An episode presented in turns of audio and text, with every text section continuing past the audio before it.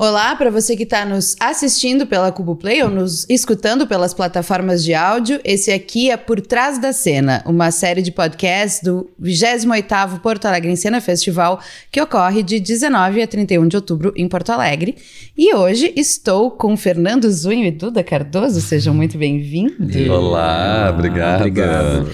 Antes da gente começar, vamos falar um pouquinho sobre a realização do festival. Então, o 28º Porto Alegre em Cena é apresentado pela Secretaria da Cultura do Estado do Rio Grande do Sul e Prefeitura de Porto Alegre, com patrocínio de PMI Foods, Angus Las Piedras e Panvel. Conta com apoio do Itaú Cultural e apoio institucional do Iberecena e Fundação Nacional das Artes e Ministério do Turismo. Parceria com a Fábrica do Futuro, Galeria La Fotô, TVE, FM Cultura, RBS TV e Grupo Reunidos.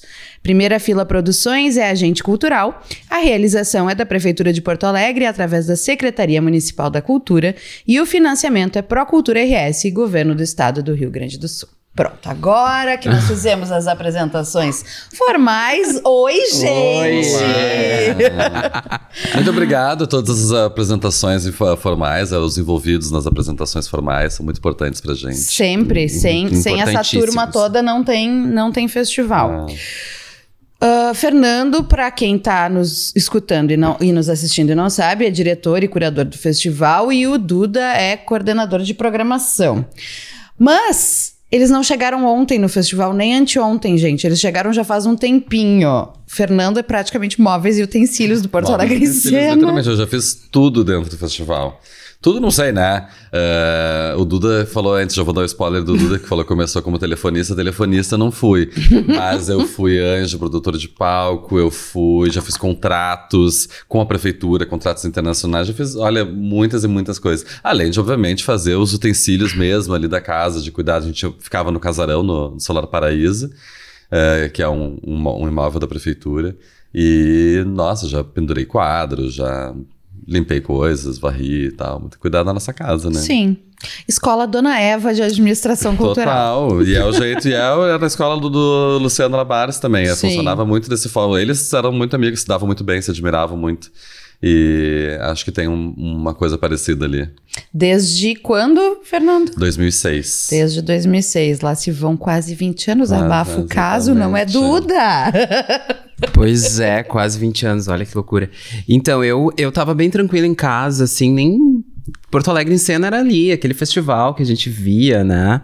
E aí eu lembro que o Adelino Costa, que trabalhava com, com, com o festival, me, me ligou. A gente se conhecia de umas do rolê da vida. E aí ele disse: Olha, uh, Porto Alegre em cena, tá precisando de uma pessoa para trabalhar das. Era assim, das 9 às 18, ser telefonista, ficar ali atendendo o telefone na subida da escada. da... Embaixo da escada. embaixo da escada. ficava a mesinha ali, depois seu Antônio, saudoso seu Antônio, ficava uhum. ali. E aí era para atender o telefone. Eu fiquei. Eu acho que eu atendi telefone dois dias. E aí já fiquei ali de butuca, ouvi uma. Ah, já ajudei Letícia, Letícia, na Carolina, colar planilha. Na época, as, as nossas grades, a gente fazia grades Impressa. impressas, né? Gigantes. né? Gigantes. E aí, logo em seguida, já subi, Dani Oliveira, o pessoal da, da produção ouvia assim: ah, precisamos de não sei o quê. Aí eu já disse: ah, eu sei onde tem. Ah, não sei o quê. Ah. Aí veio a Dani e disse: ah, que é a gente tá precisando de um. Era assim, já tinha uma equipe de três, precisando de mais uma pessoa pra produção. Na época era, né? 80 espetáculos, aquela loucura Sim, era um mês né? de festival. Um mês de festival. Quer trabalhar na produção? Eu disse, quero, mas assim, sabia eu que era produção, que era fazer produção, né? E aí já comecei lá a catar coisa. E eu acho que foi muito. A minha história muito começou desse, desse catação de coisa, assim, né?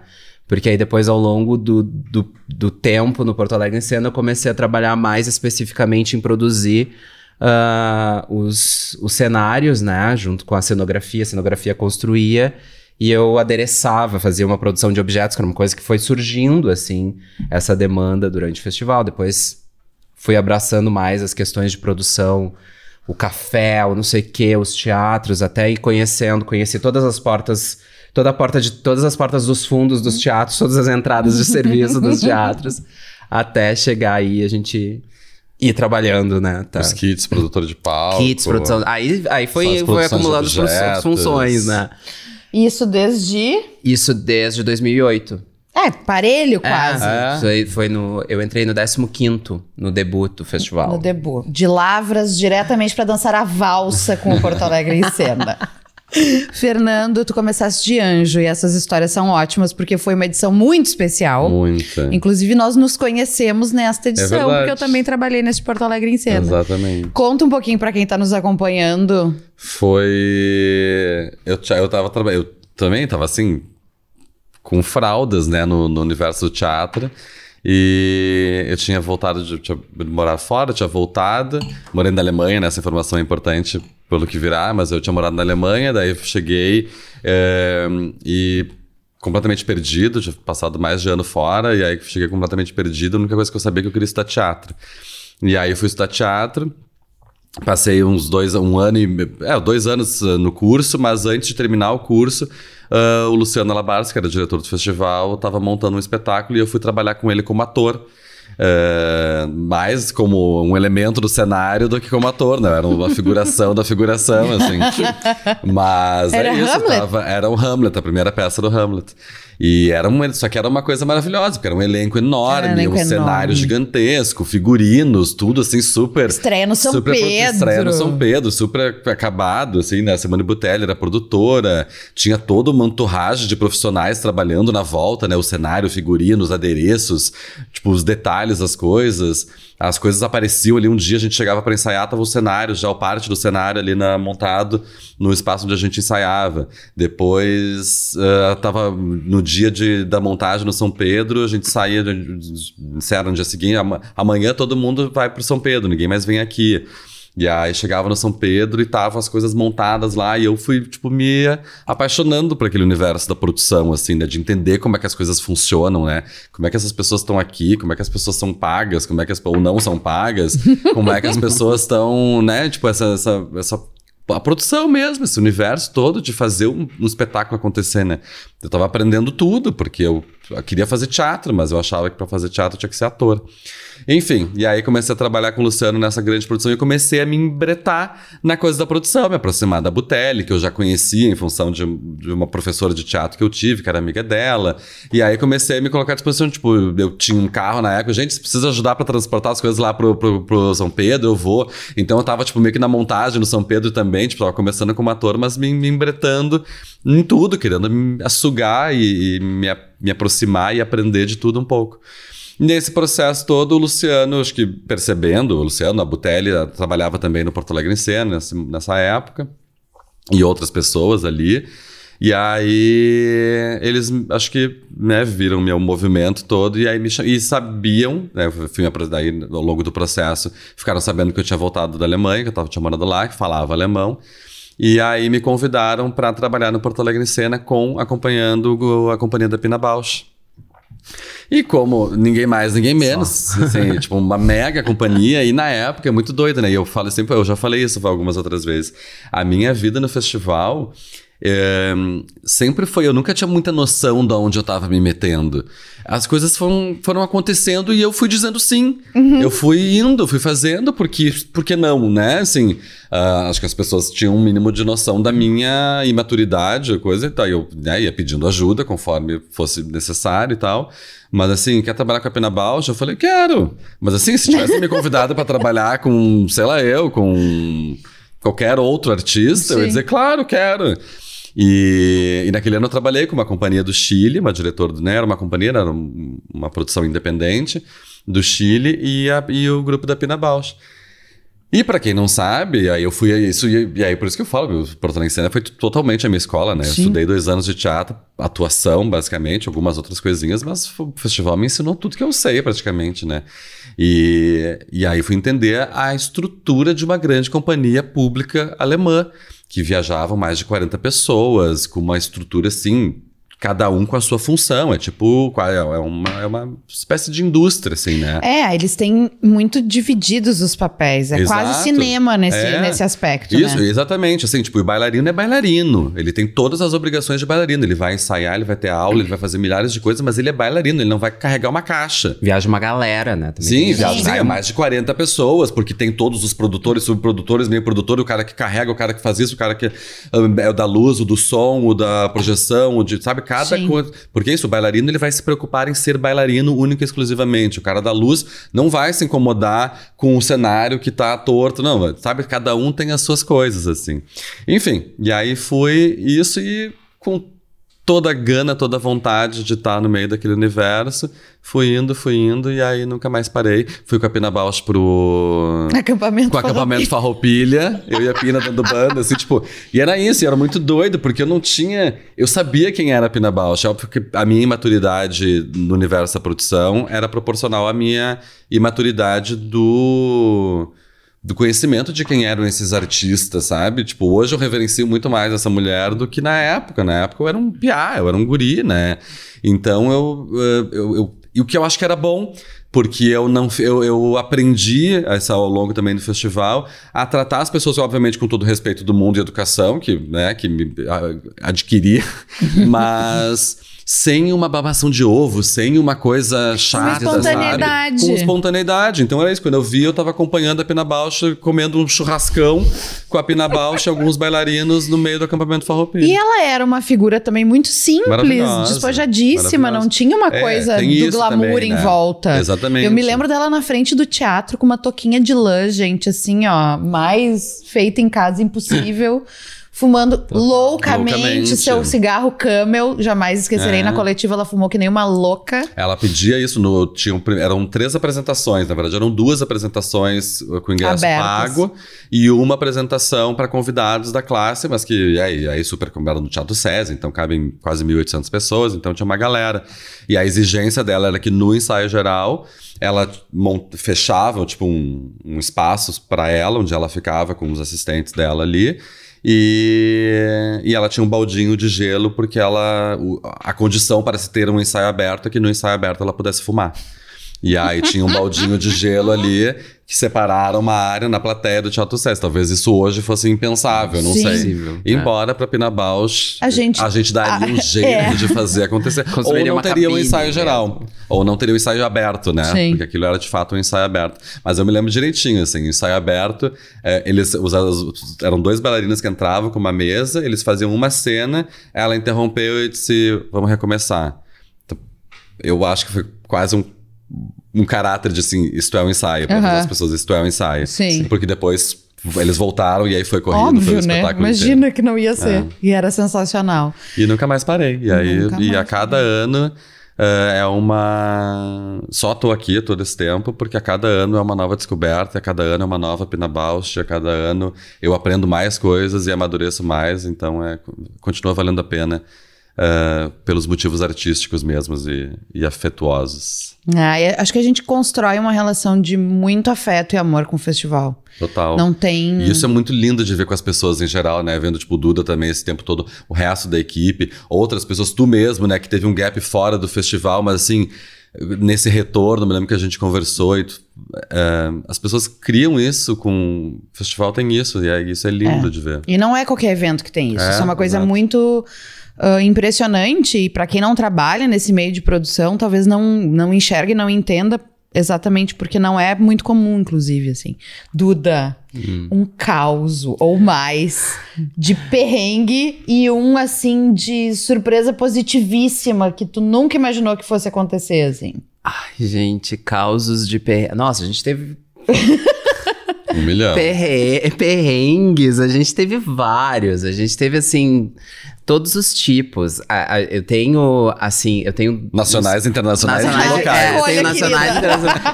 Eu tenho um caso, assim, que é um dos meus casos, acho que mais, assim... Que eu, uma das histórias que eu mais conto, é mais emocionante. Que foi a história da camisa, né? Sim. Sonho. Eu ia te perguntar qual era a primeira que veio na tua cabeça. A primeira sempre é a da camisa, porque acho que, acho que foi é, que a que mais me emocionou. Eu já chorei algumas vezes no festival, assim, passando por Preparem os lencinhos. Você Mas que tá as- nos assistindo ou nos escutando, então. A história da camisa foi uma história assim. A gente tava. Eu, eu não me lembro o ano, porque, enfim, é difícil lembrar. Mas era um ano que tava um espetáculo maravilhoso. A gente pode falar, né? Todos os envolvidos, porque é uma história Claro. boa, É, né? A história é Uma bonita. história bonita. É. Tava um espetáculo que era o Inonite, que é Ai, eu maravilhoso, amo, eu eu amo, de paixão. É, é incrível, eu- eu- assim, Trabalho Bom, lindo. a história toda vai, vai se resumir no que, no que aconteceu no final. E aí o Inonito estava aqui, aí Emílio e Fernando Eiras fazendo, né, aquele espetáculo maravilhoso.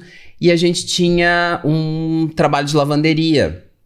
E sempre foi uma. Sempre foi meio tragédia a lavanderia, porque assim. É, os nossos espetáculos acontecem no final de semana, é, noite, é, termina de noite. ah, então, assim, é tu tem que pegar a roupa pra mandar pra lavar. Então E a essa- atenção da lavanderia entregar, zoeira. não estragar Esse- figurino, exatamente. que é mais enlouquecedor ainda. Exatamente. Então aconteceu que a gente tinha uma parceria com uma lavanderia. E essa lavanderia tinha que nos entregar essa camisa no domingo pra sessão de São Pedro às seis da tarde. E aí a gente começou a fazer contato com a lavanderia pra tentar, pra marcar o horário de buscar a camisa. Contato, contato, nada. Eh, Eles nos atende, começaram nos atendendo, depois nos ignorando, assim. Aí a lavanderia fechada. Meu a Deus. gente não tinha como. não- a gente não tinha o que fazer. A gente não tinha, ninguém mais nos atendia. E a gente nem não existia WhatsApp, assim, a gente não podia ficar, Sim. né? A gente não tinha o que fazer, a gente tinha o fixo da, da lavanderia só. E aí a gente, né? A gente no festival não existe não resolver um problema. A gente vai resolver, né? A camisa. Era uma camisa branca, aparentemente simples, de, né? Uma camisa de linho branca, aparentemente simples. O Zunho falou: não, eu tenho ah, uma camisa Sempre branca. abrindo o guarda-roupa, o Ele carro, um- a dispensa, tudo. Mas isso é muito doido, né? A gente tava falando desse envolvimento com o festival, é, tem é, do, do afeto, mas é porque eu não sei se é o que, que vem primeiro, se é o ovo ou a galinha, né? Se primeiro vem o afeto, então a gente faz milhares de coisas pra resolver, Sim. ou se primeiro vem aquele. eh, aquele ímpeto de equipe, né? De ajudar as pessoas, de fazer acontecer, do amor ao teatro. Acho que isso equipe. As Sim. equipes do festival sempre foram feitas por pessoas de teatro. Então tem esse amor pro teatro, amor pelo festival, vontade de te fazer. E aí não sei se é fazendo as coisas de produção, tu te doa o teu tempo, a tua coisa, as tuas roupas. E, aí, e aí depois vem um afeto, ou é uma coisa, uma coisa puxa a outra. Eu acho lá, que eu- tem essa coisa do coletivo do teatro, de a gente não pode nunca deixar o outro na mão. Né? É, não é um trabalho onde, assim, se a responsabilidade é do Duda e ele não cumprir, Sim, ai, lamento, não vou É, me não, envolver. Sim, não. Não, vai, o- pro espetáculo acontecer precisa Não. ter uma camisa. Onde é que nós vamos arranjar essa camisa? E era Exatamente. muito isso, né? E aí eu saí correndo, peguei a van, fui de van buscar a camisa na casa do Zunho, mais de uma, ele, eram umas duas ou três Abrimos camisas. Tudo que realmente tinha. Ele deu todas tipo, as leva, camisas essas brancas que camisas tinham. aqui e vê o que, que ele Todas as- tinha que ter um bolso, É, tinha, que né? ter- tinha um bolso e tá. E eu voltei pro teatro empolgadíssima, porque é isso, a gente sempre resolve as coisas, né? Então eu já tava assim. su- e aí eu entrei pelo Teatro São Pedro, pela, pela porta de baixo, e aí comecei a subir. O produtor, quando chegar, a gente já tinha avisado o produtor.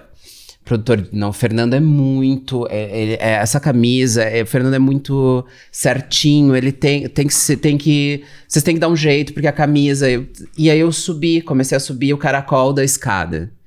E aí, no primeiro lance, é a minha, minha meta entregar a camisa pro produtor. Sem Só o que no- ator ver. Sem o ator ver. Só que no meio do caminho, Fernando Eira sai do camarim. e ele me encontra com uma- um cabide e camisa branca. Então, né? Obviamente, Sim. ele. Ai, chegou a camisa. E eu, assim. é, sim, mas assim, não é a tua camisa. Chegou E a aí- camisa, só que não. É, e aí ele ficou assim, eu não acredito, não sei o que e tal. E eu, meu Deus do céu. E aí eu, eu, eu acho que eu joguei cami- as camisas nele, assim, e subi correndo. Quando eu subi correndo, eu encontrei com o produtor, o produtor. E a camisa? E e aí eu, então, eu, já entreguei pro Fernando. Como que tu entregou pro Fernando? Eu que ia conversar com ele e explicar tudo o que aconteceu. Eu disse, mas é que ele me encontrou no caminho, não, não tinha o que fazer. Foi o acaso. Foi. Obra do E acaso. aí ele assim, nossa, o Fernando vai ficar marara, meu Deus, não sei o quê. E aí eu voltei. E eu ia assistir a peça nesse dia, eu tava assim, ansioso pra assistir a peça. E eu lembro que deu uma atrasadinha, porque isso realmente foi um grande. Era uma coisa importante. É, tinha uma costura no bolso da camisa dele, que o óculos ficava exatamente parado, que não. Porque ele. Tinha, tinha, um, tinha um porquê, claro, a gente sabe, a Sim. gente que é ator também sabe disso, né? Imagina só some teu figurino. Mas foi assim, é, agoniante. Aí, aí demora um pouquinho pra começar, e aí ele entra em cena, eu dou aquela relaxada, aí assisto o espetáculo, aí o espetáculo é de matar, aí eu morro chorando no espetáculo. E aí eu tava assim, de- terminou o espetáculo, assim, ai, bom, deu tudo certo, acabou. E eu lembro que eu falei pra Fernanda. E era a última apresentação, Era a última né? apresentação. E eu falei pra Fernanda Quadros, que trabalhava comigo, eu disse, ai, Fê, eu não vou ficar nessa desmontagem, des- desmontem aí, eu vou embora, porque assim, foi, já foi emoção demais. E aí eu saio, e aí por algum motivo eu volto pra pegar alguma coisa de novo ali no pátiozinho do São Pedro. Quem eu encontro? Fernando Eiras. Depois do Fumando espetáculo. seu cigarrinho, Depois do espetáculo que eu já tinha, né? Que já tinha acontecido tudo aquilo, que ele já tinha feito o espetáculo e tal. E eu, emocionado com o espetáculo, ele vem e me diz: ai, é, enfim, desculpa, aquela hora. Quando esse homem começa a falar comigo, eu simplesmente caio no, aos prantos na frente dele. Ele já não entende mais nada do que tá acontecendo. Sim. Eu, desculpa, a peça é maravilhosa. Eu já falava tudo ao mesmo tempo, que a peça era incrível, que ele era maravilhoso. que era- Mas assim, chorando compulsivamente. Depois eu encontro o resto do pessoal do festival que tava me esperando pra eu entrar na van. E eu assim, inchado, Destruído. des- destruído. Ele, não, calma, calma. Ele acabou me consolando. Mas essa foi, essa foi uma das histórias. Essa é uma das histórias que eu mais lembro, assim, porque foi. Nossa, foi, foi, foi pesada. Mas já teve, a gente teve várias. E emotiva também. E É emotiva, e o espetáculo. Legal. E é um espetáculo que eu lembro absurdo. muito. Então, aquela também, coisa né? também, eu acho que de. Ontem eu tava contando. uh, Quer continuar nos causos, alguns causos? Sim, por favor. Tem um. Ontem eu tava contando, a gente pode fazer esse mais. Mais ampassant, mas tem dois que eu, que eu me lembro. Uh, um com os lituanos, que também com os objetos. sim, porque também, a- a- a- enfim, cada ano era uma coisa, era um novo aprendizado mesmo, assim, né? Mas uh, teve um ano que a gente, tent, a gente sempre tentava, muitas vezes, eh, economizar, obviamente. E, e aí tinha um, um espetáculo lituano do Necrosios, não me lembro qual deles era, Fausto. O Idiota. O, o Idiota. E aí... Foram os dois, né? Mas o idiota acho que é o do problema foi- não, das que a gente coisas. produziu Que a gente tudo produziu. aqui, né? O idiota. E aí era isso, aí a, a carga era sempre muito caro, né? As pessoas não fazem ideia disso, né? da- Dessa, dessa função. A gente trabalha com importação internacional, no meio de um festival de teatro. A, gente A quer- receita a pode gente só quer atrapalhar a Não, programação. Ela atrapalha o Sim. tempo todo, sempre. Atrapalha todas as pessoas. Sim. Eu, né, todos os amigos, patrocinadores que eu sei que trabalham com importação, é sempre a treta da receita.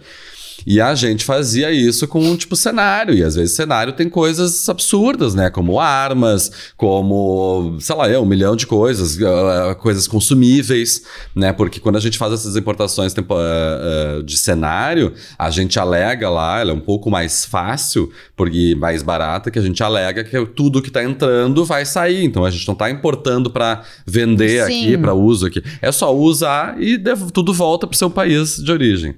Ah, e às vezes tem uns consumíveis que não voltam, enfim, aí são detalhes. E aí, e caríssimo, é muito caro. Carga internacional é caríssimo. Então a gente pensou, vamos produzir tudo aqui, vai dar certo. Tinha uma equipe maravilhosa, da qual o Duda fazia parte. Não sei se tu coordenava a equipe já nessa época, com quem tu trabalhava nessa época. Eu, é, eu acho que sim. é. Mas era uma equipe maravilhosa de produção, eles produziam tudo. Tinha aqueles. Na, na época dos, dos espetáculos uruguaios, que era sempre as casinhas, a gente brincava que os espetáculos uruguaios eram sempre com as casinhas. então tinha assim a xicrinha, a colherinha, o quadrinho, sabe? Tipo, todos os detalhes do teatro mais realista, assim. E, e aí, no caso dos lituanos, vamos produzir tudo aqui. Só que tinham coisas que tinham que ser construídas, então, tipo, cestos de metal, tinha um milhão de coisas, assim. E aí, essa vez foi, atrasou tudo, os lituanos estavam furiosos, a gente tentando enrolar os lituanos, dando banda, saía do almoço, eles queriam que depois do almoço as coisas estivessem no teatro, aí saía do almoço, dava uma banda com eles pela cidade, Girando. até chegar no, no teatro. Oferece uma restinga. É uma oferece uma cerveja, oferece um Uma loucura. E a gente tem, assim como tem pessoas que a gente admira cada vez mais, como Pina Bausch, também tem aqueles que a gente admira no papel e aí a gente conhece ao vivo e a cores. E, e aí, se assim, decepciona, sim. É, Lomba Baixa, que teve um ano de um, de um espetáculo do Mãe Coragem, do Klaus Paiman, eh, que é um. Claro, o cara se tornou um ícone, mas é um velho, né? Antigo. ah, enfim, galera da. Das antigas do teatro alemão, e o cara né, trabalhou com Brecht, o cara era tipo, super cabeção, super diretor, era diretor artístico na época, o intendante do, do Berlin Ensemble, que era a companhia do Brecht e tal. E, Enfim, era um ícone, né? As pessoas, estávamos ali diante de um ícone. O Luciano era apaixonado pelo cara. O Thomas Berner era fã desse cara e tal. Ele montou várias peças do Thomas Berner e tal. E aí, uh, tudo lindo, maravilhoso. A equipe de produção fez um cenário, fez um trabalho perfeito, super uh, correto, né? A gente, eles aprovavam todas as coisas com os, com os grupos e tal. E aí, esse, esse, só que o cara era, tipo assim, furioso, tratava as pessoas mal, os atores mal, a equipe mal, era assim, era um desastre. Era tipo, um trator. Era um trator, tinha que ser assim, tipo, ninguém pode passar em lugar nenhum, assim. Uma, uma tristeza. E aí, implicaram com uma arma que era falsa, obviamente, né? A arma do cenário que, que foi aprovada que pela disse, produção né? deles, inclusive, né? Porque nós, nós trabalhamos muito bem. E aí conseguiram as armas de acordo com o material que tinha sido enviado, e aí conseguiram as armas, aprovaram as armas, eles deram um ok. Chegou no dia, o ator implicou com a arma, que sei eu, e aí o diretor fez assim um inferno na, na, equipe acontecer. E aí a parte bonita que a gente estava falando antes também dessa coisa da, da equipe, das pessoas se juntarem, é porque assim, temos um problema da arma, eles não querem trabalhar com essa arma, nós precisamos conseguir uma outra arma. Uh, assim, assim, assada, e mandaram fotos da arma, que sei eu, barará. Aí todo mundo, todo mundo da equipe inteira né, as pessoas da logística, as pessoas. Eu que estava já na parte de, de, de, contatos internacionais, já fazendo. Mas assim, todas as pessoas, todas as pessoas envolvidas em conseguir, tentar conseguir uma arma. Quem pode ter uma arma? um amigo do amigo do fulano, alguém que é fazendeiro e tem uma espingarda, não sei onde, barará, e é assim, tipo. É, e era uma espingarda, Gincana. não era é, assim. É, uma, uma coisa antiga. Uma pistola. Sim. Uma coisa antiga, uma peça do Brecht, uma encoragem. Então, assim. Enfim, uma loucura. Aí liguei, tô acionando os amigos do cinema que trabalham com isso, com, com esses objetos mais realistas e tal. Uma loucura. Mas é essa união das pessoas, tu vê, tu entrar naquela casa e tá todo mundo mobilizado, além dos seus trabalhos, as coisas, as suas urgências ali, todo mundo mobilizado para conseguir uma tal de uma arma. Conseguimos a arma, o espetáculo aconteceu. Eu nunca mais quis olhar na cara desse senhor. nunca mais Nunca mais quis olhar peça. na cara desse eles, senhor. Eles, com, com 24 pianos que tem dentro do Teatro São Pedro, eles não, nenhum deles serviam para o espetáculo, né? Nenhum deles. É, eram umas Ai, coisas insuportáveis. Assim, é, que aí, aí passa do limite do, do preciosismo do é. trabalho, né? Eu Essa é a diferença. eu acho que entra numa coisa, numa, numa vaidade uh, de. de de querer mostrar um pouco também do, do seu poder, uhum. da sua importância, da coisa. Que aí, assim, aí, aí que a gente perde um pouco do, do coisa, né? Porque aí, ao mesmo tempo que eu tinha do lado uma outra diretora alemã, uhum. tal qual esse cara na sua importância artística, digamos assim, e uma era uma dama, uma mulher incrível. E o outro era isso, um carrasco, tratava mal os seus atores, tratava mal a equipe. Então, assim, tipo, ai, lamento, senhora. Não, não compensa. Nosso padrão é Pina Bausch. Nosso padrão é Pina Bausch. É que nem eu digo, gente, se a Fernanda Montenegro é pode, é você também é, pode. Exatamente isso, assim, tipo, a gente, olha, nessas trajetórias em cena, eu sempre falo que é tão todo ano é um novo aprendizado, uma nova relação, assim, que a gente trabalhou ao longo desses anos com todo mundo. Sim. Do Brasil, de fora do Brasil, assim, o primeiríssimo time dos criadores do mundo. Até McDonald's com a Bibi Ferreira comeram. Até McDonald's com a Bibi Ferreira. Não, tudo. Foi, é, o festival nos deu essa, essa coisa. E aí a gente foi conhecendo isso, essas pessoas, a, a simples, o, o mais do que a simplicidade, porque muitas vezes tinha Mushkine, por exemplo, que era uma mulher difícil, tá? Mas era uma mulher difícil pela, pelo grau de exigência com o trabalho, exatamente, com o artístico. o preciosismo né? do, Mas de do, longe... Do nível ela, técnico. É, exatamente. Mas não tinha uma coisa de maltratar as pessoas ou não. de não conseguir E o elenco pessoas, dela né? era dela Exato. e Deus o livre tratarem exatamente. mal ou qualquer coisa. E, Essa edição que a gente teve Teatro du Soleil, eu nunca vou me esquecer dos crachás. Tu te lembra do causa que dos crachás? Não. Ah, que eram cra... dos verdes. Os...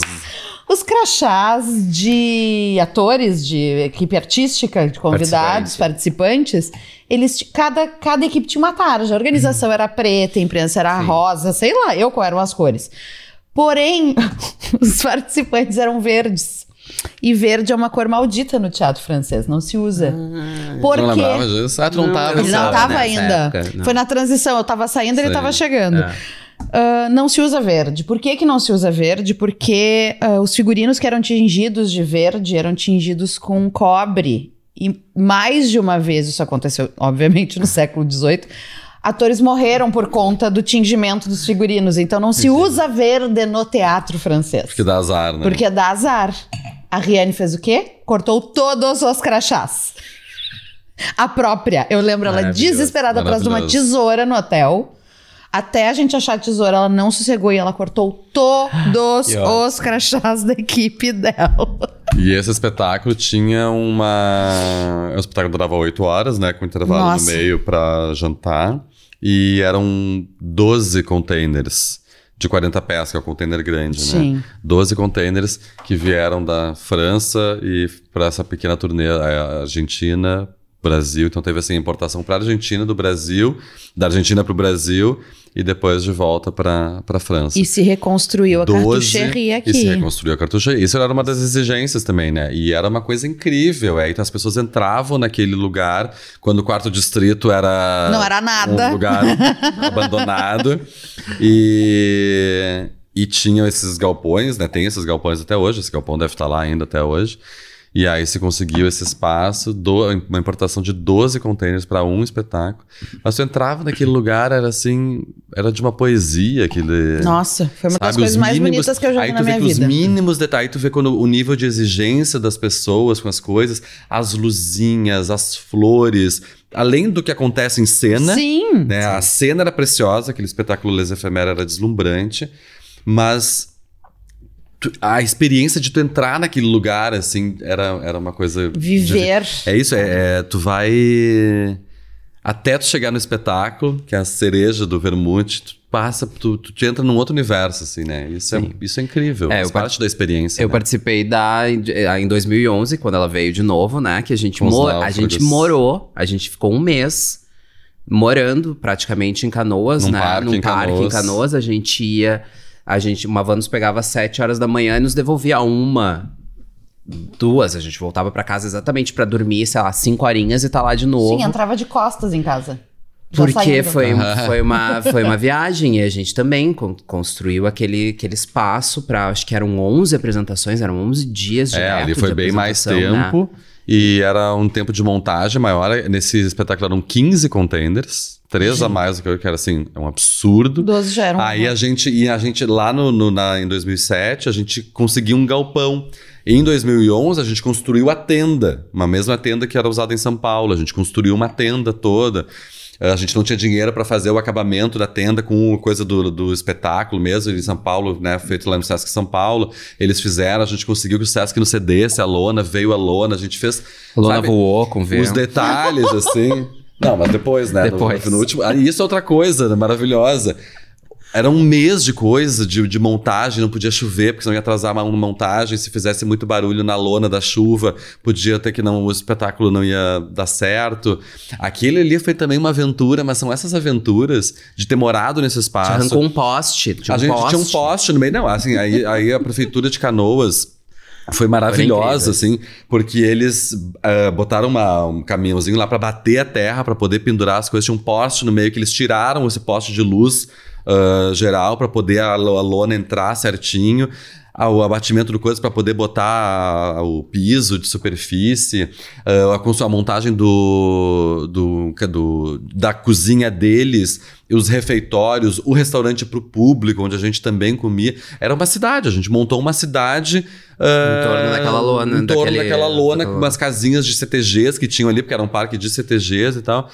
E essa vivência, daí nossa, né, com a equipe, né, eu acho que o público não teve tanto, teve a, a vivência de chegar naquele lugar incrível, lindo, maravilhoso, com balão, balão inflável, né, e balão de hélio, desses de, de voar mesmo.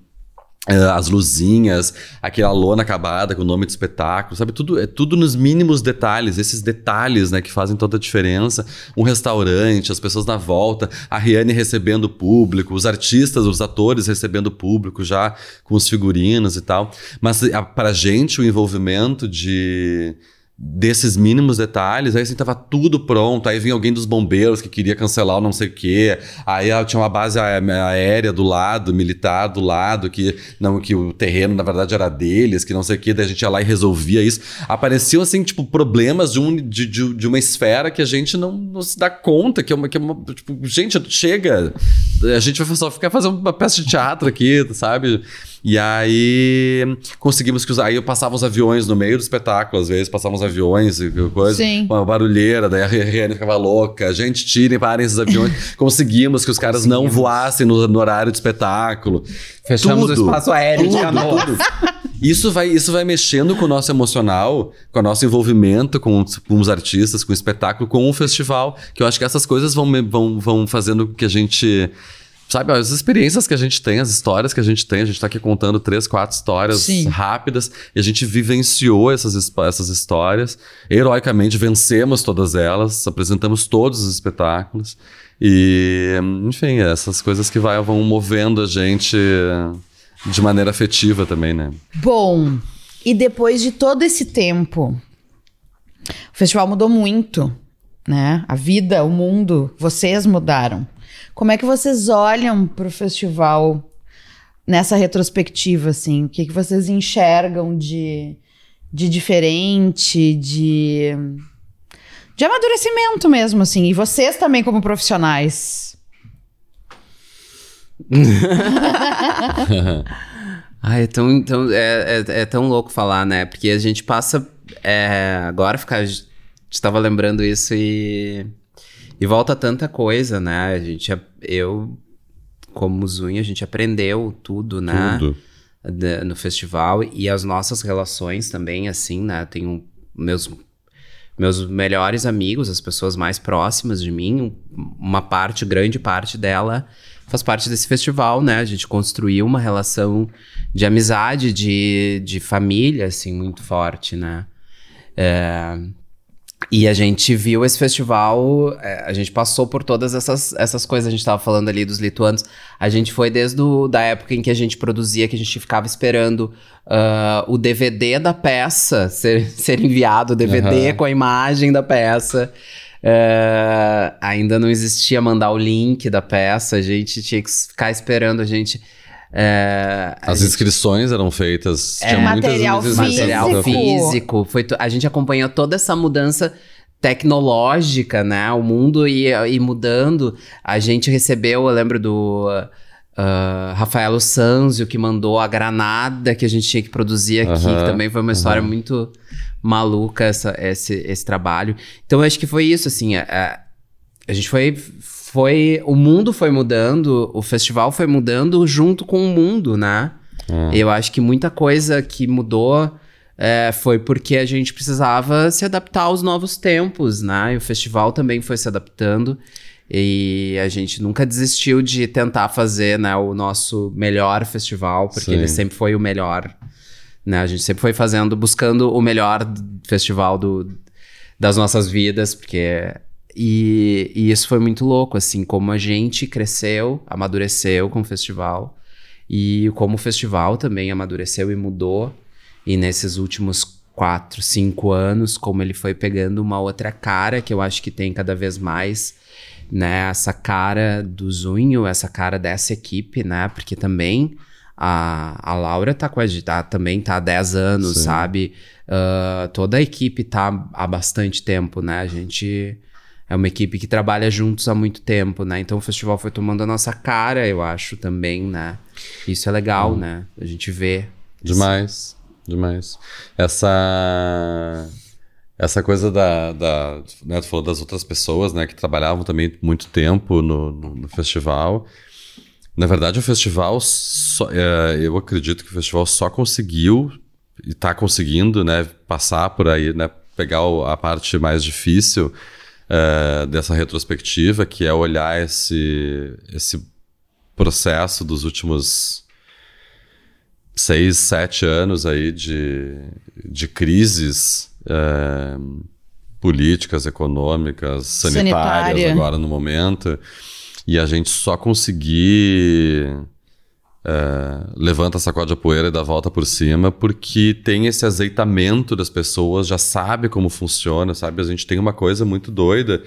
É, que, que eu acho que é como que é bonito do trabalho de companhia, né? Quando tu vê o galpão vindo, assim, né? Ou mesmo um extravaganza, essas companhias que estão há muito tempo, de atores que trabalham há muito tempo junto, que tu vê que tem um sei lá, é alguém que, se, se, a pessoa errar em cena, aquilo ali já vira praticamente, tem um, né, uma dificuldade do um, tu sabe quando alguém tá incomodado com alguma coisa, ou quando alguém tá, tipo, com dificuldade de não sei o quê, sem necessariamente ter que desenvolver ou aprender, sabe? É, as coisas andam, né? Tu tem uma pessoa tem uma ideia, outra coisa já pega já essa ideia, já executa aquilo.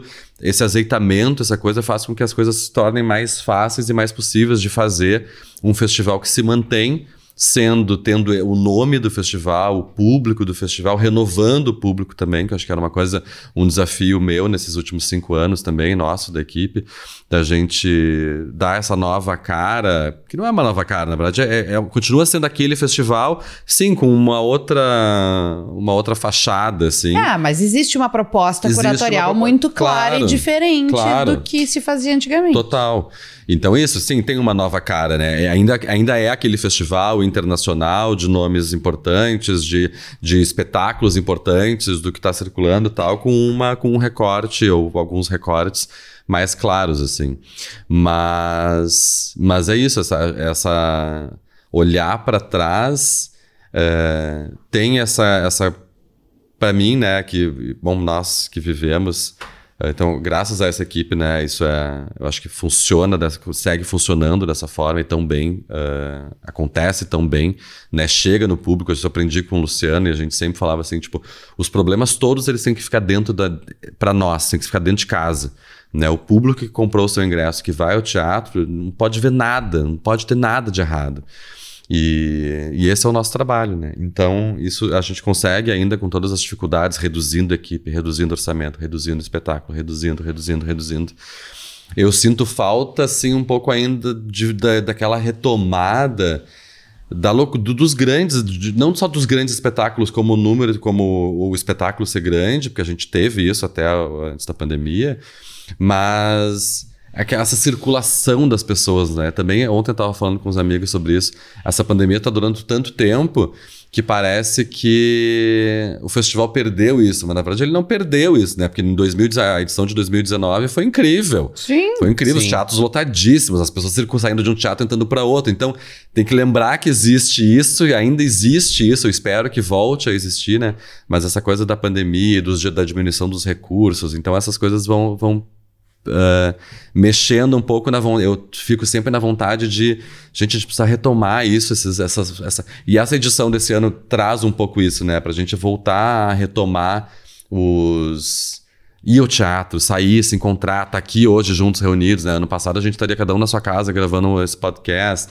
Então, essas retomadas eu acho muito importante. Uh, e, enfim, essa sensação daqueles, daqueles grandes, do aquele, né, os festival de três semanas, ou mesmo não precisa ter três semanas, mas ter vários espetáculos e, e os grandes trabalhos internacionais e tal. Mas só para também pegar um gancho, tem uma coisa muito bonita dessa retrospectiva, de olhar, de estar tanto tempo no festival também, que é, o Duda foi falando, né, a gente foi acompanhando os, o desenvolvimento do, do, festival também, né? E de, de, acompanhando as coisas tecnológicas, das inscrições e tal.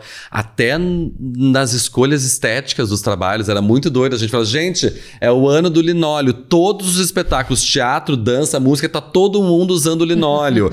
Microfone, tá gente, microfone. agora é a loucura do microfone. Projetores. A gente começou a ver as pessoas produzindo espetáculos com projetores de 2.500 lumens, de 3.000 lumens. Hoje é assim, 20 mil lumens. Eles, todo mundo quer Sabe? É, eu não saio da minha casa se eu não se tiver, não tiver um projetor de 20 mil lumens e tal. Então, é, a gente. E, assim, e muitos uh, espetáculos com projetores. Refletia no, muito, na programação. E era muito né, doido, porque como a gente trabalha com muitos espetáculos aglomerados, né? Num, num, pequeno espaço de tempo, a gente conseguia. E, e, do Brasil todo, a gente conseguia ter um panorama de traçar uh, similaridades entre as produções que era simplesmente movimentos casuais e, sei lá, eram movimentos estéticos daqueles de, momentos, assim, né? Tipo essa coisa dos microfones, a coisa da nudez, não da nudez de tirar a coisa, mas desse, da, da, de uma estética mais minimalista, sabe? Tu, tu ia acompanhando isso, assim, uhum. muito, a gente vai acompanhando isso, isso era muito, muito, muito legal. Qual a maior saudade das edições presenciais? Uma saudade, tipo, uma. um espetáculo, assim, hum, uma coisa? Uma ou... saudade. Porque a gente tá vivendo. A gente tá retomando, nós vamos Sim. falar sobre isso em seguida. Mas uh, o que, que vocês sentem mais falta do, do festival em seu formato convencional, vamos dizer assim? Nossa. Era a convivência física com os colegas, é a maratona da van de pular de um ah. teatro pro outro. O que, que é? Qual é a maior saudade? Assim? Abertura da bilheteria. Para mim, como diretor e essa pessoa que gosta do agito, de ver, de ver o festival movimentando a cidade, é de perceber esse, esse giro na cidade. A pessoa que saiu de uma peça e foi para. Sabe? De, de, de, e aí reflete muito num espaço que eu amo, que é esse espaço que a gente está tentando retomar e que espero que a gente consiga retomar como era, de fato, que é o ponto de encontro, né? Porque era o espaço no ponto de encontro. Eu adoro um, um boteco, né? E adoro encontrar as pessoas no momento relaxado. Uh, então, tá no ponto de encontro. Era um momento em que eu conseguia conversar com muitas pessoas e aí eu ficava fazendo o meu trabalho, né? Um pouco, talvez fosse um pouco chato, mas eu ficava. Com a equipe era quando eu me relaxava e diverti, me divertia Sim. mais. Mas quando eu tava circulando, eu ficava muito perguntando para as pessoas o que que tu viu, o que, que tu vai ver amanhã, gostou, não gostou, não gostou por quê? Sabe, de entender o que, que as pessoas estavam. Quem tava vendo muitas coisas, quem tava já vindo visto uma ou duas peças. E, e acompanhar esse movimento das pessoas pegando táxis, Ubers, bicicletas para sair de um teatro para o outro e ver que a cidade, que, que o festival tava realmente agitando a cidade, né? interferindo na energia da cidade, assim.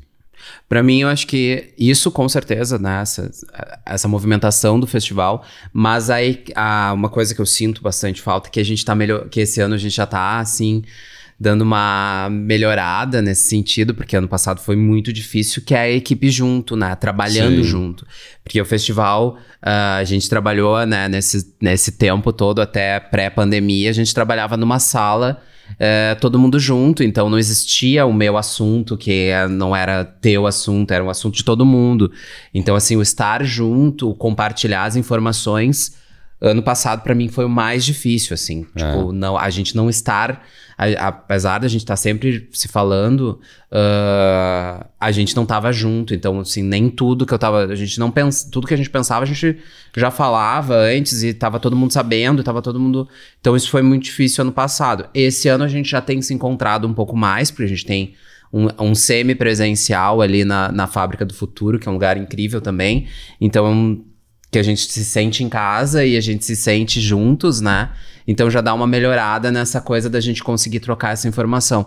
Mas é isso eu senti muita falta no ano é. que a gente ficou realmente em casa. A gente ficou produziu o festival inteiro sem se ver. A gente se viu. Exato. Durante o festival. A gente se viu basicamente num, nas programações de rua do festival, né? Sim, mesmo assim era. Mesmo assim se era. encontrava ali, assistia trocava uma, assistia o que estava acontecendo, trocava meia dúzia de palavras e ia embora é. não para sua casa, assim. Isso me influencia muito nesse que a gente tá, que eu tava falando antes desse azeitamento da gente, sabe, da na, na coisa porque era tudo muito pontual, até reunião de ideias, assim, né, de Sim, o, tudo com hora marcada. É tudo com hora marcada. Eu encontrava Duda e Laura, vamos nos, nos reunir dia tal, horário tal, pra gente ter ideias do que, que a gente vai fazer com a Noite Panvel, com não sei o quê, como é que vai ser isso, como é que vai ser tal coisa, né? E a gente se reunia daí para falar disso, mas não tem essa coisa do. Espontaneidade. Da espontaneidade, né? da pessoa tá ali, aí o Duda tá contando um caos do Masterchef, que não sei o quê, uhum. barará, e aí alguém com essa história tem uma ideia pro festival. Esse, esse, esse é o brilho da coisa, né? Sim. Ah, e essa construção coletiva que não deixa de ser uma construção de teatro, né? Total. A é. equipe do festival é uma companhia que está produzindo e construindo um novo projeto. É. E esse projeto, essa troca presencial, obviamente que ela vai fazer toda a diferença, né? Sim. Estamos devagarinho voltando para a cidade, voltando para a rua, voltando para a vida. Uh, qual foi o desafio de construir essa programação uh, que é híbrida, né? Que a gente ainda, quando provavelmente quando tu começou a pensar uh, pelo viés da curadoria, tu ainda não tinha certeza se ia, em outubro, a gente conseguir fazer coisas presenciais Sim. dentro de um teatro, por exemplo, Sim. né? Então, assim, como, as, como foi, o que, que foi te pautando na hora de uh, construir esse penso curatorial, assim? Tu, tu te preocupou com isso ou tu jogou pro universo, vai dar certo, vai dar para fazer presencial? Ou tinha esse jogo de, não, se não rolar isso aqui, tem isso aqui. Como é que foi isso, assim?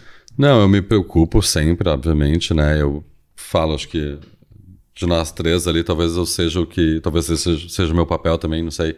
Mas eu trabalho com o positivo, com vai dar certo, assim. Mas sempre sabendo que em algum momento, mas, mas não trabalho com o irreal, não vou Sim. forçar a barra de uma coisa que não, que não é saudável, que não pega bem, Sim. né? Nem pra gente, como artistas, como organizadores, nem para os patrocinadores, nem para ninguém, Sim. né? Então, assim, uh, acho que tinha uma noção, não, não jamais ia. Uh, em nenhum momento a gente levantou, aventou a possibilidade de fazer uma peça no São Pedro para 700 pessoas, ah, né, que é a lotação do teatro. Sim. Então isso nunca foi uma possibilidade, mas o desejo de sim entrar para o teatro, voltar para o teatro, coisa e acompanhando os movimentos, né? Tem uma coisa que é importante que muitas as pessoas não sabem e talvez não não tem que saber, mas uh, estamos aqui desconstruindo a cena, né? Uh, que é a, não tem como tu pensar a programação de um festival uh, um mês antes, dois meses antes, né? Eu tô agora já trabalhando, eu fazia isso antes da pré-pandemia. A gente estava no nosso inverno, no nosso inverno aqui. Então, assim, uh, já no auge da produção do festival que acontecia em setembro, né? Então, ano passado e esse ano que acontece em outubro, mas sempre foi em setembro. Então, ali, junho, maio, junho, julho, agosto, que a gente estava, a equipe estava no auge da programação do festival que aconteceria em setembro, uhum. eu já estava trabalhando a programação do festival do ano seguinte. É, pelo menos a parte internacional e algumas coisas nacionais também. Então eu já começava a criar um esboço de programação para aquilo. Uh, para a gente ver o adiantar das coisas, né? Agora, é, ano passado a gente botou tudo na no freezer e aí teve pouquíssimo tempo para montar aquela programação que a gente fez lá. E esse ano foi indo também, assim, sem conhecer as peças, porque acontecia que é teatro, né? A experiência, a gente estava falando né, da Mushkina, a experiência te traz saber se aquele espetáculo vale a pena investir nesse espetáculo, não vale a pena investir nesse espetáculo, né? Vale, ter essa, uh, vale a pena a gente trazer esse espetáculo, sabe Deus de onde, do sertão cearense ou do de Paris ou de Tóquio para Porto Alegre, o público vai ter uma experiência que é transformadora, que, né, que realmente vai valer a pena. Uh, vendo, eu, eu preciso ter, passar por essa experiência, né? Eu preciso que pessoas como Duda, que eu confio, que eu conheço, ou outras pessoas, né, que eu, né, no Brasil todo, que são parceiros do, das empreitadas de festival, saber se essas pessoas realmente tiveram essa experiência e ver que o espetáculo está causando por onde tem passado, está causando. Assim. Mas é uma. É, é indo, é vivendo, é teatro, né? Essa imersão ali. E aí isso foi o maior desafio dessa, dessa programação. E aí, ano passado, uh, acho que foi um festival de pandemia super experimental, a gente experimentou muitas coisas. E uma das coisas mais legais, não à toa, talvez, né, para nós que somos de teatro e que fazemos teatro, foram as performances essas urbanas, que era o corpo presente, o corpo, uma arte performativa de um corpo vivo de um artista na tua frente te dizendo algo, mesmo que esse te dizendo algo não fosse nesse formato início, meio fim, né, de uma uhum. peça que necessariamente tem que aglomerar pessoas na tua volta para te contar uma história. Então, mesmo que seja mais contemplativo ou que passe por ti, mas que te deixa alguma coisa, ele te larga uma luz, sabe, por um momento que seja, te larga uma luz, um estranhamento, um pensamento, uma reflexão, qualquer coisa. E que a arte faz, né? Então, nessa como ano passado isso foi a coisa mais legal, e esse acabou, a programação começou por aí. Né, pensar espetáculos que eu conhecia, de artistas que eu conhecia, que trabalhavam muito site específico, né, que são essas intervenções eh, em espaços criadas para certos espaços, e, e tendo na manga ainda espetáculos de sala pensando isso, eu sempre falei também para eles assim, tipo, não importa se a gente fizer esse espetáculo para 10 pessoas, que 10 pessoas possam ter a oportunidade de voltar ao teatro Nossa. e ter essa experiência, eu né? Estou eu lamento, lamento muito que a gente não consiga abrir para mais pessoas ou fazer mais apresentações, Sim. porque demandaria mais dinheiro que a gente não tem. Então, é, é isso, e eu falo muito isso, porque e, esse ano a programação do festival, né, o Duda a Laura uh, insistiram, eu no início até era um pouco contra, porque eu acho que é importante que a gente desprenda de cinco reais para ir ao teatro, porque são profissionais que vivem com dinheiro, precisam de dinheiro, né? Todos nós vivemos nessa sociedade de mercadorias e a gente vive com dinheiro. E teatro custa muito caro. Então, claro que a gente tem financiamentos públicos, etc. Enfim, mas uh, eu acho que é importante que as pessoas desprendam no seu dinheiro para ir ao teatro.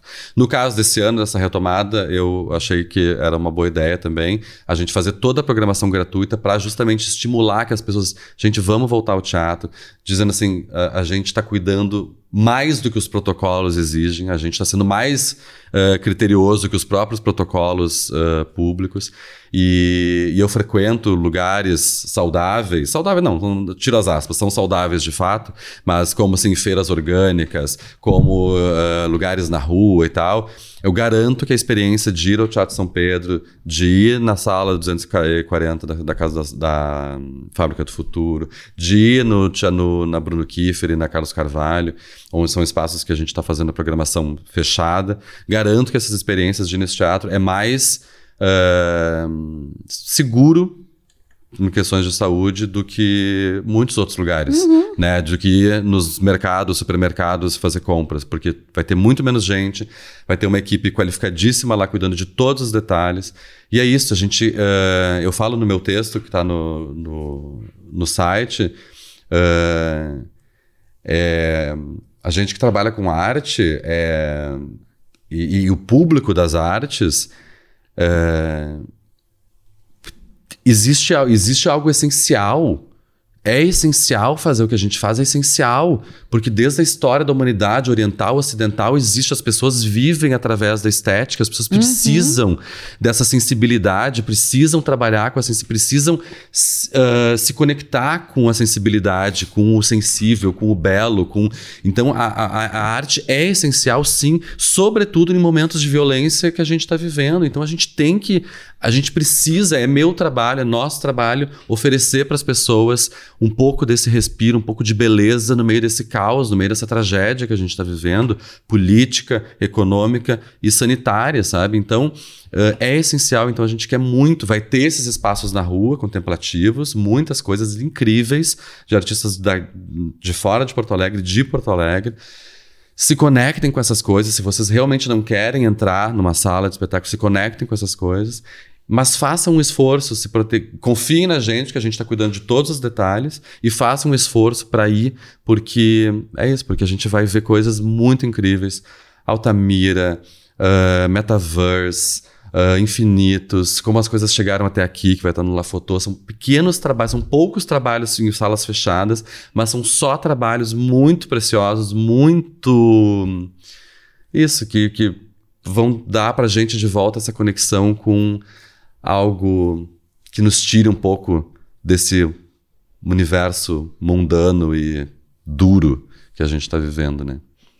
E um alento poder estar tá de volta nesses lugares que a gente gosta tanto, né? Quanto tempo a gente não eu, eu, não, eu não chego perto do São Pedro há é. dois anos. Sim. A minha vontade é me abraçar numa parede quando chega lá. No totem da Dona Eva. No totem da Dona Eva, assim, por favor. Que está de máscara, inclusive.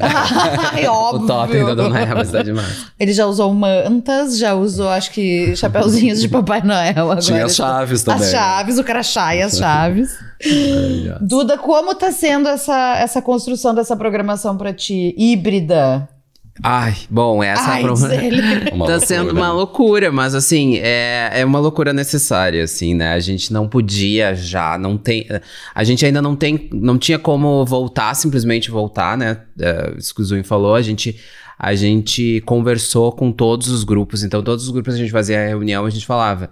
Uh, tá, precisamos também pensar num plano B, né? Assim, né? A gente tinha essas, essas conversas. Então a gente foi, foi criando a programação em cima das, das possibilidades que a gente também tinha, né? Então, assim, a gente conseguiu é, criar essa programação de sala que tá incrível, né? Dentro disso que a gente vai apresentar para o mínimo de pessoas possíveis, mas a gente vai estar tá ali presente. Uh, a, as performances de rua que ano passado deram super certo. Ano passado a gente não divulgava os lugares, né? Então elas aconteciam, eram acontecimentos. Esse ano a gente já tá divulgando os lugares, as pessoas já podem né, se organizar e assistir porque, enfim, já tá mais tranquilo nesse sentido. Sabendo que todas têm esse caráter contemplativo Tô... ou de circulação, para justamente não, não ter bolinhos de pessoas. Exatamente. Ninguém precisa gente. ficar parado, né? Não é para lamber os artistas. É, é e não ficar. E, e tu Por não... favor, não Não, e não tem aquela coisa de ouvir, sabe? De que é, aí o outro tem que, ficar, tem que chegar pertinho do pra outro para ver atenção, se precisa. Uhum. E aí, se tu precisa ir embora, tu pode seguir, tu pode. Porque não, não tem esse caráter de ficar. de acompanhar uma história, né? Sim. né? E o digital, ele se faz presente também, porque faz parte, a gente está vivendo isso, ainda está vivendo isso, né? Então a gente vai ter uma programação digital, a gente vai ter é, oficinas em formato digital ainda. A gente vai ter duas presenciais, assim, mas com todos esses protocolos, mas a gente ainda tem é, formativas uh, online, então isso é inevitável e isso também nos proporciona, né, a gente ter coisas que talvez a gente não pudesse ter nesse momento financeiramente e tudo mais. Então eu acho que foi muito legal. E eu acho que um dos grandes. Uh, uma das grandes. Uh, acertos e uma das grandes coisas que vão acontecer nesse festival que é esse intercâmbio também dos artistas, né? Sim. Então, por essas, por essas dificuldades todas, né, nesse jogo de cintura, foi se criando também é, esses trabalhos que são mistos, né, com artistas de fora, com artistas daqui. Então, acho que esses intercâmbios vão, vão, vão dar o que falar aqui na programação, né? É, isso é muito importante. E, e eu acho que isso, isso é bem. Isso vai ser bem bacana. Acho que o, a, o público vai conseguir voltar, né? E, e, a nossa, e o nosso. No, e os artistas vão se reconhecer também, vão poder estar em cena, a gente também. É, tem tem muitos, eh, muitos trabalhos daqui que não estão conseguindo apresentar, porque não estão tendo nem onde apresentar, nem uh, conseguindo ensaiar, né? Sim. Então a gente está proporcionando também que alguns artistas daqui consigam estar no palco. E eu acho que isso também vai ser muito legal, né? Ah, Essa retomada. Exatamente. E porque isso é uma loucura, a gente tem conversado sobre isso. Eu acho que é uma coisa legal da gente trazer aqui é impossível fazer teatro do jeito que a gente está acostumado, vivendo a pandemia que nós vivemos até agora. Exato. Então, assim, existe uma tem um desafio de curadoria, de programação imenso que é Muito. as pessoas não estão fazendo teatro, Exato. ou existiam coisas, ou se adaptou para essas realidades que a gente fala, né? Ou Total. as pessoas estão fazendo outras coisas. Total. Isso é muito importante a gente falar. Eu, eu, tava ouvindo o Duda falar e pensando, ah, acho que isso é legal de falar e, e que bom que tu trouxe. É, a crise política, econômica e sanitária Estética. Tá, é, é, tá causando uma crise no teatro. Sim. Né? Porque eu sempre falo, é, fazer isso fala há muito tempo, né? brinco com amigos que fazem alguns amigos que trabalham com festival de cinema, né? Eu falei, tá, mas o que tu precisa para fazer um festival de cinema? Ah, a pessoa precisa mandar um arquivo. Uhum. mas, uh, teatro não, a gente tem que trazer 15 containers, uh, 30, 40 pessoas. Produzir trazer, uma espingarda. É, produzir uma espingarda. Abrir a lavanderia roubar a camisa Não, ah, volta. tá, mas você tá falando de Mushkini. Não, então tá, então vamos falar assim de um monólogo que vem de Santa Catarina, de Florianópolis. Com esse monólogo vem pelo menos quatro pessoas, né? Porque tem a parte técnica de produção, Sim. não sei o quê. Se não tiver nada de cenário, pelo menos a pessoa tem que trazer seu figurino, então são quatro pessoas pessoas, é van para quatro pessoas, é alimentação para quatro pessoas, hospedagem para quatro pessoas, transporte, seja terrestre, seja aéreo, para quatro pessoas, aluguel do teatro, montagem no teatro, ver o que, que precisa, ajustes e tal, venda de ingressos. É um mesmo um pequeno monólogo de, de, da capital mais próxima da gente aqui é uma super produção. E é caro. Teatro é muito caro. E, e, esse, esse monólogo provavelmente trabalhou durante um mês, dois meses, três meses, dez meses, né, de pesquisa, de ensaios, etc. e tal. Então, essa, esse tempo de trabalho e os custos que o teatro gera para se montar uma peça, e principalmente para circular, Uh, porque o cinema é muito caro para montagem, né? Para produção, produção do, do coisa, mas a circulação depois é mais fácil. No teatro, dependendo, Pode ser muito caro também a produção, mas pode ser uma produção mais barata, mas a circulação, de qualquer forma, é, é custosa. E aí.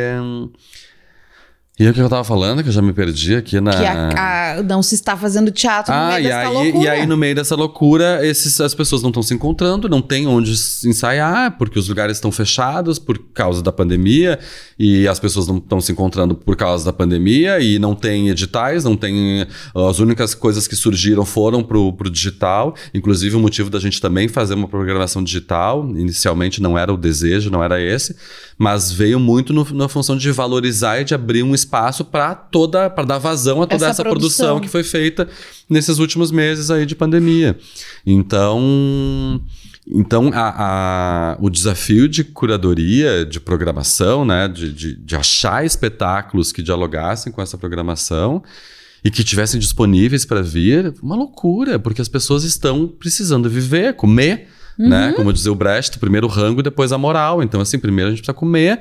E aí tem diretores, companhias, grupos, assim, do primeiríssimo time, financeiro, inclusive, né, do Brasil, que estão sem produtores, que estão sem atores, que estão sem porque as pessoas foram achar outras formas de viver, né, e de se ocupar, mesmo que não precisasse necessariamente de uma Sim. grana, mas foram se ocupar, e o que está vivo hoje é o audiovisual, além de outras coisas, né, pessoas que se mudaram do país, pessoas que se mudaram de, aí se mudaram oficialmente de profissão, porque daqui a pouco foram trabalhar com, sei lá, gastronomia, que é uma coisa que rendeu frutos aí nessa pandemia, e aí isso daqui a pouco deu certo e a pessoa tá, tá nessa, sabe? Ou virou blogueiro, não sei.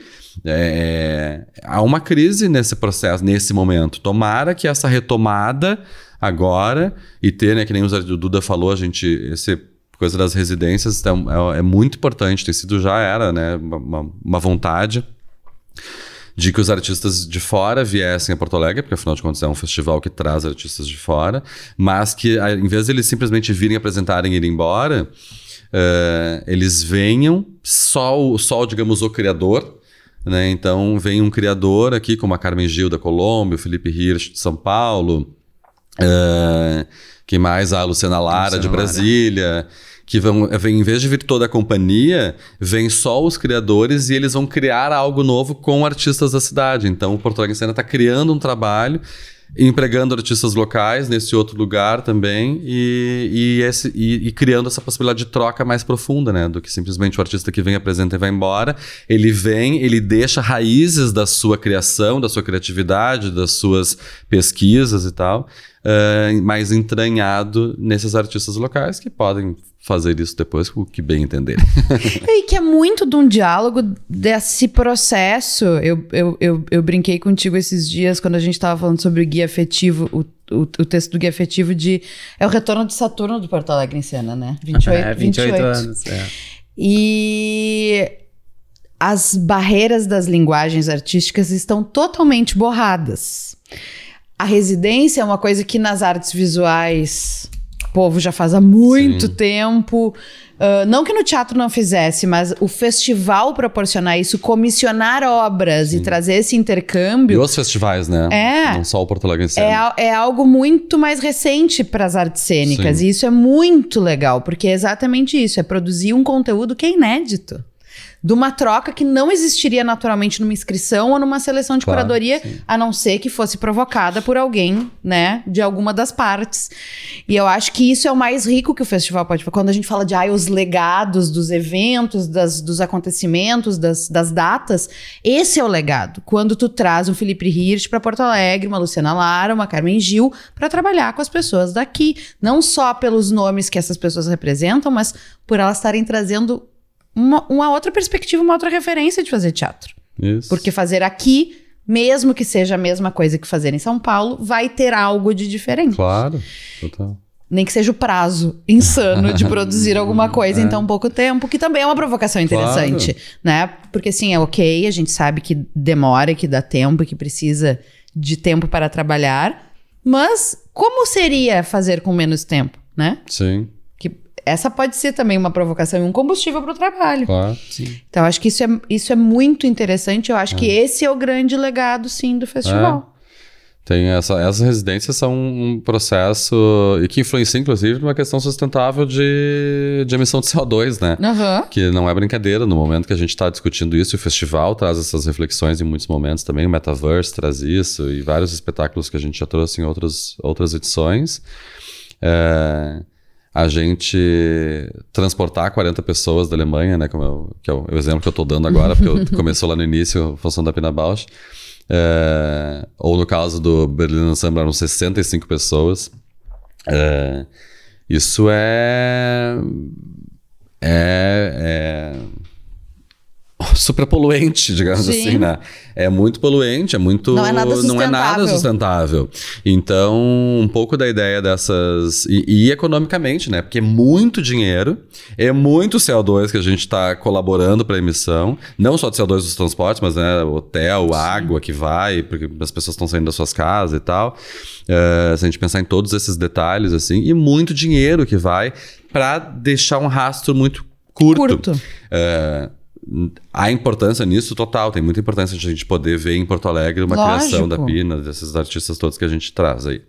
Mas não precisa ter só isso também, né? Que, que incrível também seria ter podido fazer isso, trazer só a Pina Bausch, talvez uma equipe muito reduzida de só cinco pessoas, e que ela pudesse ficar em Porto Alegre duas semanas trabalhando com artistas daqui e criasse uma coisa aqui, né?